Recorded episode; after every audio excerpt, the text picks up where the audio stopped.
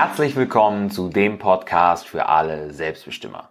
Ich bin Martin Stemmeisen und als Selbstbestimmer Coach helfe ich gestressten Berufstätigen, endlich wieder energiegeladen und selbstbestimmt zu werden, indem wir hier über Körper und Geist sprechen. Wie ich ja gerade schon im Intro gesagt habe, richtet sich unser Podcast an gestresste Berufstätige. Und zu den gestressten Berufstätigen zähle ich auf jeden Fall auch Eltern, ja, die sich um die Erziehung der Kinder kümmern und deswegen zu Hause sind und jetzt keinen Bürojob, keinen Büroalltag haben. Denn anders als die Berufstätigen, die eben einen Bürojob haben, haben Eltern ja nicht nach neun oder zehn Stunden Feierabend, sondern sind rund um die Uhr im Dienst. Aber ganz egal, was genau du jetzt machst, ob du Angestellte bist, Führungskraft, Mama oder Papa oder auch selbstständig tätig bist, die Wahrscheinlichkeit ist richtig, richtig hoch, dass du x Hüte gleichzeitig trägst und dass du versuchst, es allen recht zu machen, dass du Termine und Verantwortung jonglierst und da auch ganz, ganz viel Druck verspürst. Die Deadline im Job, das Projekt muss ja irgendwie fertig werden. Das Kind muss zweimal pro Woche zum Training, die Steuererklärung schimmelt auch so langsam auf dem Tisch vor sich hin und dann muss der ganze Haushalt natürlich auch noch geschmissen werden, der sich ja zu einem Überfluss auch nicht von alleine erledigt. Wenn es so bei dir aussieht, ja, wenn so viel bei dir los ist, wenn du so viel auf dem Zettel hast, dann verliert man dabei nicht selten die eigenen Bedürfnisse und Wünsche aus den Augen und bleibt selbst auf der Strecke. Das sehe ich nämlich immer wieder, wenn wir in unseren Coachings mit den Leuten sprechen. Ja, die angehenden Selbstbestimmer, die sich von uns coachen lassen, die vernachlässigen sich selbst, sie verlieren sich selbst aus den Augen und das tut weh. Denn einerseits erkenne ich mich in ihnen selbst wieder. Ja, mein altes Leben erkenne ich da wieder, indem ich eben nicht auf meine Gesundheit geachtet habe und auch nicht auf meine Leidenschaft gehört habe, sondern das gemacht habe, was in Anführungsstrichen vernünftig ist und damit überhaupt nicht glücklich war. Und andererseits ist es traurig, dass gerade die Menschen, die sich um alles und jeden kümmern, ganz oft niemanden haben, der sich um sie kümmert und darauf achtet, dass es ihnen gut geht. Ja, jetzt sind da also diese Leute wie du, die einen wahnsinnig stressigen Alltag haben und die versuchen diesen Alltag mit all den beweglichen Teilen, all den fremden Ansprüchen und der ganzen massiven Verantwortung irgendwie vorm Auseinanderbrechen zu bewahren. Und das kostet jeden Tag aufs Neue jede Menge Energie. Energie, die ohnehin schon Mangelware ist und die irgendwie aufgeladen werden muss.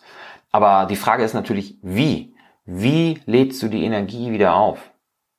Um die eigenen Akkus aufzuladen, brauchst du ja schließlich Zeit.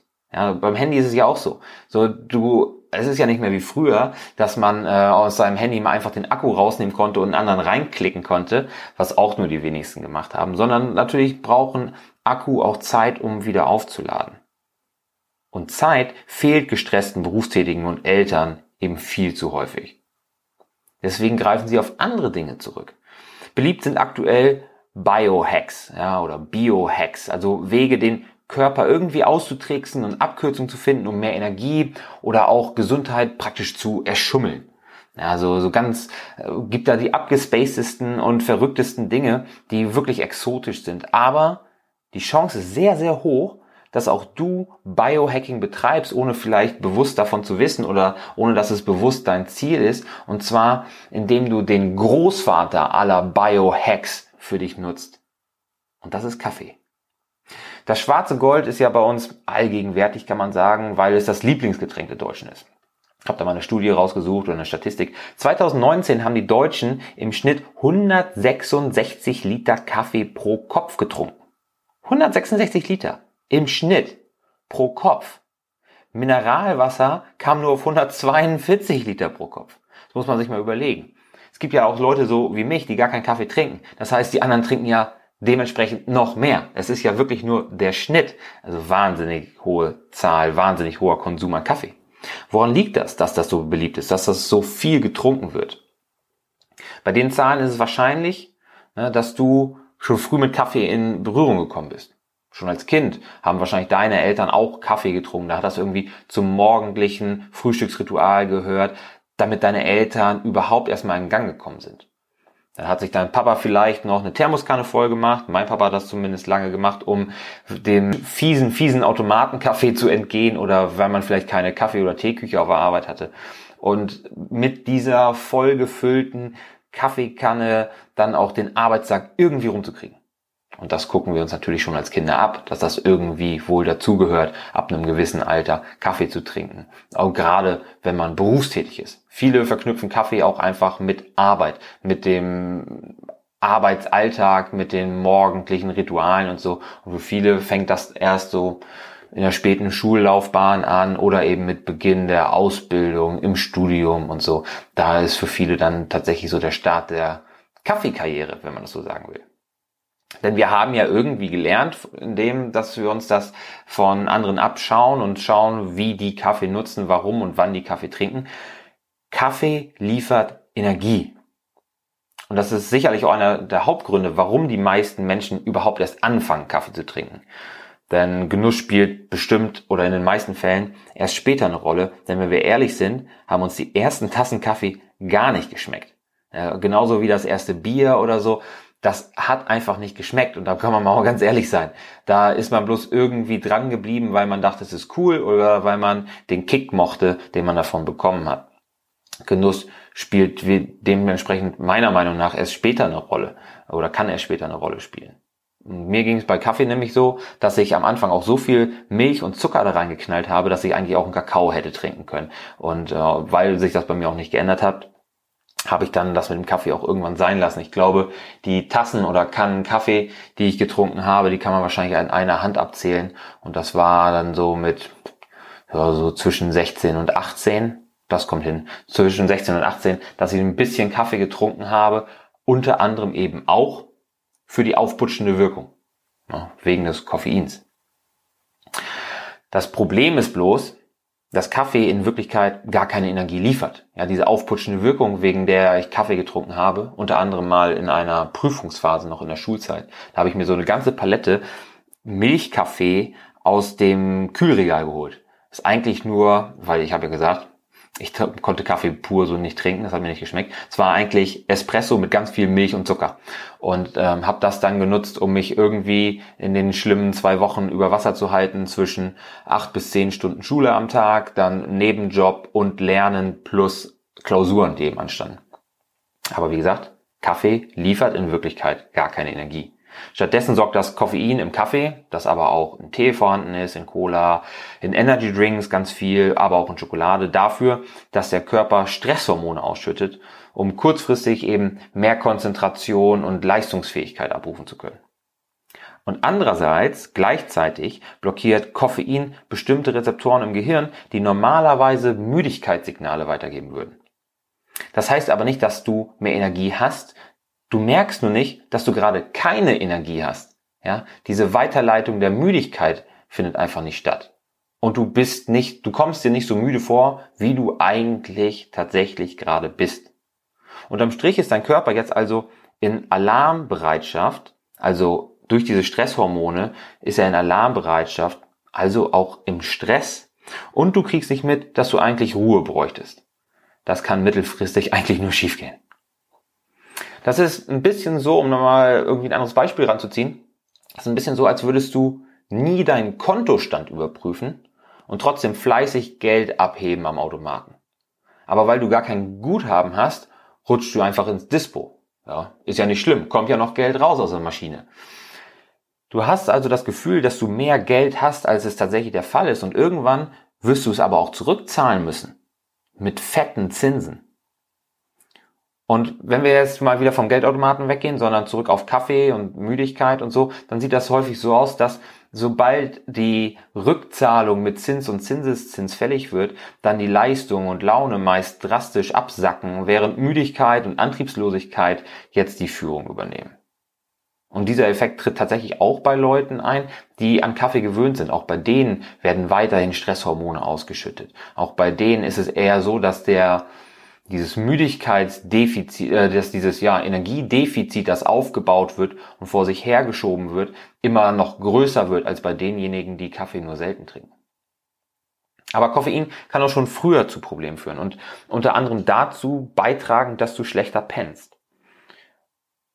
wenn man sich den Kaffeekonsum in Deutschland ansieht und dann mal noch eine andere Studie dazu zieht, zum Beispiel den DAK Gesundheitsreport ähm, aus 2017 war der, den ich mir angeschaut habe, erfährt man, dass 80 Prozent der Deutschen Schlafstörungen haben. Und bei 166 Liter Kaffee pro Kopf im Jahr und 80 Prozent der Menschen mit Schlafstörungen könnte man schon vermuten, dass da irgendwo vielleicht Verknüpfungen bestehen. Eben auch wegen des Koffeins. Zum Glück oder vielmehr leider ist das für viele kein Grund, etwas an ihrem Verhalten zu ändern, sondern einfach einen weiteren Flicken zu nutzen, um die Symptome zu lindern, statt die Ursachen zu bekämpfen.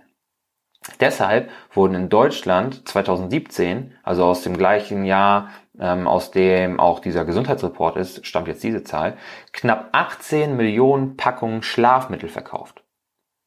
Und in der Zahl sind nur synthetische Schlafmittel enthalten. Andere Kategorien wie pflanzliche Schlafmittel oder auch Alkohol, den manche Menschen nutzen, um sich zu beruhigen, müssten eigentlich noch dazugerechnet werden, aber die Zahl ist jetzt schon so riesig, dass ich mir das gespart habe. Viele Leute nutzen also einerseits Kaffee, um sich aufzuputschen, und Schlaf- und Beruhigungsmittel auf der anderen Seite, um wieder runterzufahren.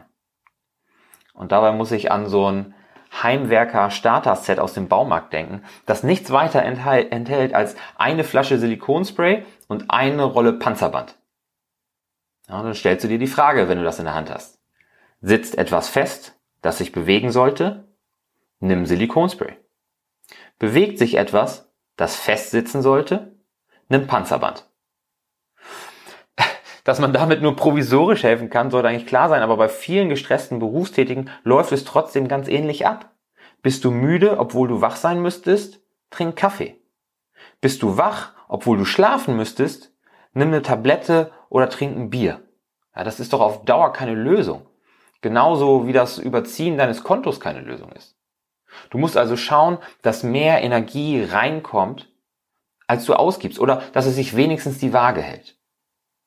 Eine Möglichkeit könnte sein, deinen Schlaf zu optimieren, damit du morgens nicht erst zwei Tassen Kaffee brauchst, um aus dem Quark zu kommen.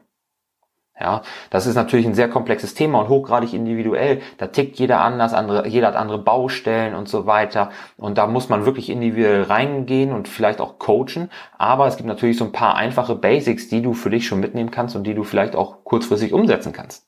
Meine Tipps dazu sind, dass du möglichst immer zur gleichen Zeit ins Bett gehst dass du spätestens zwei Stunden vor dem Schlafengehen die letzte Mahlzeit gegessen hast.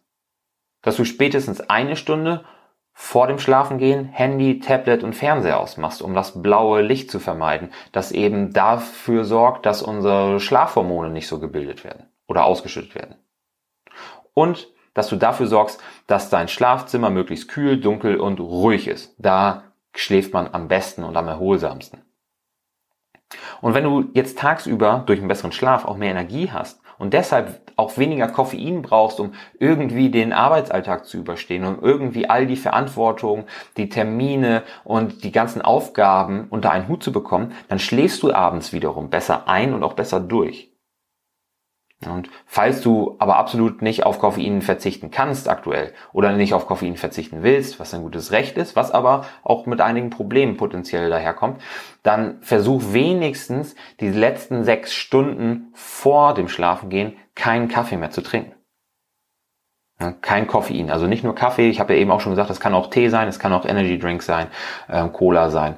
Kein Koffein mehr zu trinken, damit du eben nicht noch Koffein im Blut hast, dass dir das Ein- und Durchschlafen erschweren würde. Du siehst, da gibt es eine ganze Menge Stellschrauben und auch Verknüpfungen, um deine eigene Gesundheit eben nicht zu ruinieren, sondern um die zu optimieren. Und das sollte nicht nur trotz, sondern gerade wegen deiner ganzen anderen Verpflichtungen und der Menschen, die sich auf dich verlassen, eine Priorität für dich sein. Denn wenn du in der Lage sein willst, dich um die Menschen und Dinge zu kümmern, die dir am Herzen liegen, dann musst du dich zuerst um dich selbst kümmern. Weil Gesundheit die Basis für dein selbstbestimmtes Leben ist, überprüfen und optimieren wir deine Gesundheit auch in unserem Selbstbestimmer-Coaching. Denn kleine Erfolgserlebnisse in diesem Bereich helfen nicht nur dabei, deine körperliche und mentale Energie zu steigern, sondern auch dein Selbstbewusstsein zu steigern, um eben auch größere Veränderungen in deinem Leben zu meistern. Mehr Informationen zu diesem Selbstbestimmer-Coaching sowie die Möglichkeit, dich unverbindlich auf einen der limitierten Plätze zu bewerben, findest du in den Shownotes. Schau dir das auf jeden Fall mal an, wenn du ein gestresster Berufstätiger bist. Also, hol dir deine Energie nicht auf Kredit und sei dein Selbst best immer.